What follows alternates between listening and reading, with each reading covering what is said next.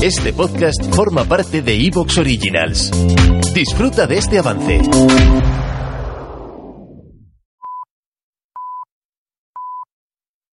Soy Fernando Díaz Villanueva, hoy es 7 de marzo de 2023 y esto es La Contracrónica.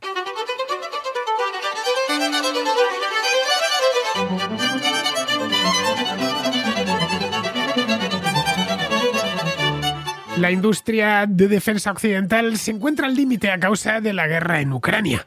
La falta de capacidad de producción en las fábricas, la escasez de trabajadores especializados, los cuellos de botella en la cadena de suministro, los altos costes de financiación e incluso las regulaciones medioambientales están frenando el esfuerzo para aumentar la producción de armas y municiones en Europa. Esto está suponiendo todo un desafío para Ucrania y para sus aliados. La guerra de desgaste en el Donbass ha terminado convirtiéndose de este modo en una carrera armamentística entre Rusia y los miembros europeos de la Organización del Tratado del Atlántico Norte, que tratan de reforzar sus propias defensas ante la creciente amenaza que representa el Kremlin. El presidente de Ucrania, Volodymyr Zelensky, insistió en el cuello de botella que se había formado en esta industria durante su visita a Washington hace dos meses. Recordó ante el Congreso estadounidense que los rusos tienen ventaja en artillería, en municiones y también en aviones. El último paquete de ayuda de Estados Unidos, valorado en 1.800 millones de dólares, incluye proyectiles de artillería y mortero, cohetes de mayor alcance, la primera batería antimisiles Patriot y equipo que transforma proyectiles no guiados en municiones de precisión. Pero no sucede lo mismo con Europa. Los ejércitos europeos son pequeños y ya iban escasos de reservas antes de comenzar la guerra. La industria armamentística local funcionaba al ralentí porque la demanda de armas y de municiones era muy pequeña. La guerra está consumiendo munición a un ritmo no visto desde la Segunda Guerra Mundial. Luego la ha puesto en jaque. El ejército ucraniano dispara unos 6.000 proyectiles de artillería cada día y tienen ya problemas para reponerlos. Pero los rusos no dan tregua. Según una estimación hecha por la inteligencia británica, el ejército ruso eh, estaba empleando cada dos días, el pasado mes de diciembre, en el frente del Donbass, el equivalente en municiones al stock total del ejército británico. En estos momentos, ningún país de la OTAN, con la excepción de Estados Unidos, tiene reservas suficientes de armas para librar una guerra concentrada en la artillería. Carecen también a día de hoy de la capacidad industrial para fabricar a corto plazo esas reservas. Eso significa que la OTAN eh, no podría defender su propio territorio si fuera atacado ahora mismo por un gran ejército. Según el gobierno alemán, en estos momentos su país carece de munición para resistir más de dos semanas en el caso de un ataque ruso. Eso le sitúa por debajo de los requisitos de la OTAN, que impone a sus miembros reservas de munición para al menos 30 días de combate. La escasez de misiles y proyectiles se debe eh, esencialmente a la ausencia de guerras y amenazas externas durante las últimas décadas y también al cambio de las doctrinas militares de los ejércitos de la OTAN. En lugar de poner la vista en grandes batallas artilleras, al estilo de las que había en la Segunda Guerra Mundial, por ejemplo, se han concentrado en guerras asimétricas que se libran contra enemigos asistidos por armamento sencillo y de bajo coste. Pero la guerra en Ucrania se parece en muchos puntos a la Segunda Guerra Mundial. El uso de la artillería es intenso por ambas partes, intenso y continuo. Ucrania emplea unos 40.000 proyectiles de artillería del calibre 155 de la OTAN cada mes, pero la producción anual total de este tipo de proyectiles en Europa ronda los 300.000. Ese es el cuello de botella al que se refería Zelensky en Washington, un problema que debe resolverse cuanto antes si Ucrania pretende ganar la guerra.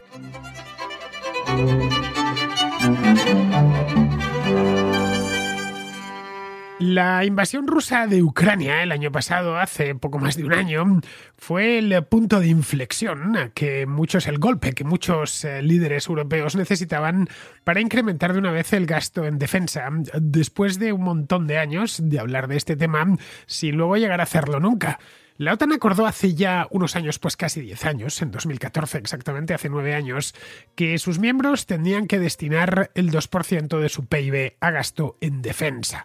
El 2% del PIB de Estados Unidos evidentemente no es lo mismo que el 2% del PIB de Estonia, como es lógico, pero vamos, que se pusieron eh, el límite ahí, a partir de ahí, a partir del 2%, evidentemente si quería gastar algo más, pues no habría problema, pero que fuese un mínimo de un 2%.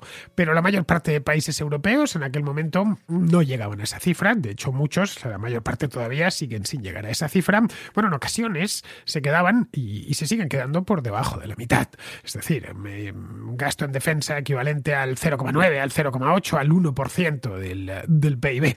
Prometían mucho, eso sí, en cada cumbre de la OTAN, que ese año sí que iban a cumplir, pero nada, luego se olvidaban rápidamente al aprobar los presupuestos del año siguiente, no cumplían o si incrementaban algo, los incrementos eran mínimos. El gasto en defensa no es popular. Los países de la OTAN, la práctica totalidad, son democracias y por lo tanto sus gobiernos no tienen garantizado el puesto. De ahí que tengan que ser reelegidos y para ser reelegidos tienen que ser populares.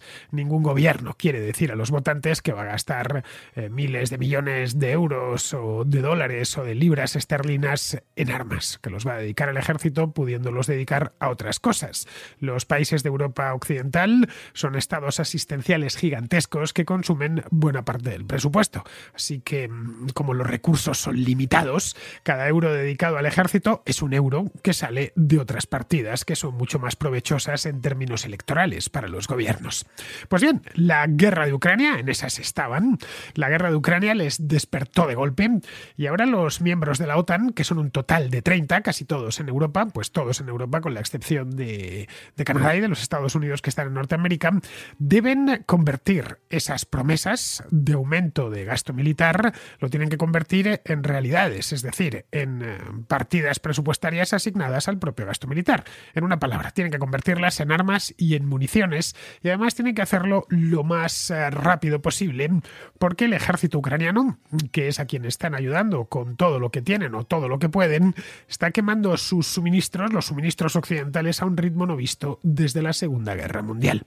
El cambio de tendencia, este cambio de tendencia hacia un mayor gasto en eh, temas de defensa, es muy visible en Alemania, que es el país eh, no el más grande, no el más extenso de Europa. El más extenso de Europa, curiosamente, es Ucrania. Es el país, eh, si no incluimos a la parte europea de Rusia, que en ese caso sería Rusia, como es lógico, pero Rusia es un país bicontinental. A Turquía le pasa lo mismo solo una parte, está en eh, no sé qué porcentaje del territorio, pero es pequeño, debe de rondar el 8, el 10% quizá, el resto está todo en Asia. De los que están totalmente en Europa, el país más extenso de Europa es eh, Ucrania, seguido, si mal no recuerdo, de Francia. Luego creo que ya le viene España. Alemania no es especialmente extensa, pero sí el más poblado y desde luego el país que tiene el PIB mayor. Por lo tanto, todo lo que haga Alemania no pasa desapercibido. Durante años los alemanes remolonearon mucho. De hecho, eran los que más remolonearan, eh, porque no, no era una cosa popular. El pacifismo, como el ecologismo, tiene eh, mucho predicamento en Alemania y ningún político quería llegar a las elecciones. En aquel entonces gobernaba Angela Merkel, ningún político quería llegar con la idea de que iba a reforzar por ejemplo, la Fuerza Aérea o la Bundeswehr o el Ejército de Tierra, ¿no? Lo consideraban innecesario. Eh, con, a fin de cuentas, no había guerra, si no tenían ninguna amenaza. El telón de acero había caído muchos años antes y no había... Rusia era un país amigo que les suministraba grandes cantidades de gas y los problemas del mundo les quedaban un poquito lejos o un bastante lejos. Eh, qué sé yo, Irak o Afganistán son lugares muy lejanos de Alemania. Llegaron incluso a posponer la elección de un nuevo avión de combate que lo necesitaba la Fuerza Aérea Alemana, la, la Luftwaffe, para mm, renovar sus viejos Panavia Tornado. Unos cazas de fabricación europea, los hizo un consorcio que estaban los propios alemanes, creo franceses e italianos, pero claro, allá por los años 70 y que se habían dejado de fabricar. Bueno, pues el año pasado desatascaron la situación, estando ya Olaf Scholz en la Cancillería, y anunciaron que van a comprar una de Lockheed F-35. 35 exactamente. Algo que les costará unos 8.500 millones de euros. Alemania es un país rico y puede permitirse esos dispendios. Es más, se plantea, incluso se ha planteado a raíz de este anuncio que fue, lo dieron en el mes de noviembre o de diciembre del año pasado, es decir, hace muy poquito tiempo, se plantearon incluso que Lockheed empiece a fabricar los, no todo, pero sí una buena parte, al menos los fuselajes de los F-35 en territorio alemán mediante una empresa conjunta con Rheinmetall, que son los que fabrican los tanques. Vamos, esto se anunció también. Vamos, que no solo va a comprar los F-35, que incluso los va a fabricar, tanto para el uso de su propia fuerza aérea como los de las fuerzas aéreas de otros países de Europa. El problema de la industria armamentística europea es que ha pasado demasiado tiempo, pues nada menos que treinta y tantos años en estado no de hibernación, porque se ha seguido lentamente algo de inversión, se han ido mejorando los ejércitos de todos los países de Europa, pero sí de semi-hibernación. Esa misma industria es la que tienen ahora que reactivar lo antes posible y adaptar a los nuevos tiempos. Los nuevos tiempos son los de la guerra en Ucrania que era una guerra que no estaba prevista. Nadie hace, bueno, hace un año, solo hace un año sí, porque ya había, se había producido la invasión hace año y medio. A finales de 2021, pues casi nadie ni siquiera sospechaba que Rusia se podía meter en un lío como el que se ha metido y que la guerra se iba a desarrollar de esta manera. De hecho, esto de que se iba a desarrollar de esta manera y los ucranianos iban a resistir tanto tampoco estaba previsto hace solo un año, en marzo del año pasado.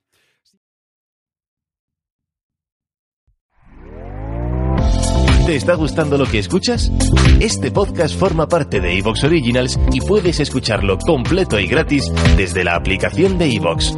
Instálala desde tu store y suscríbete a él para no perderte ningún episodio.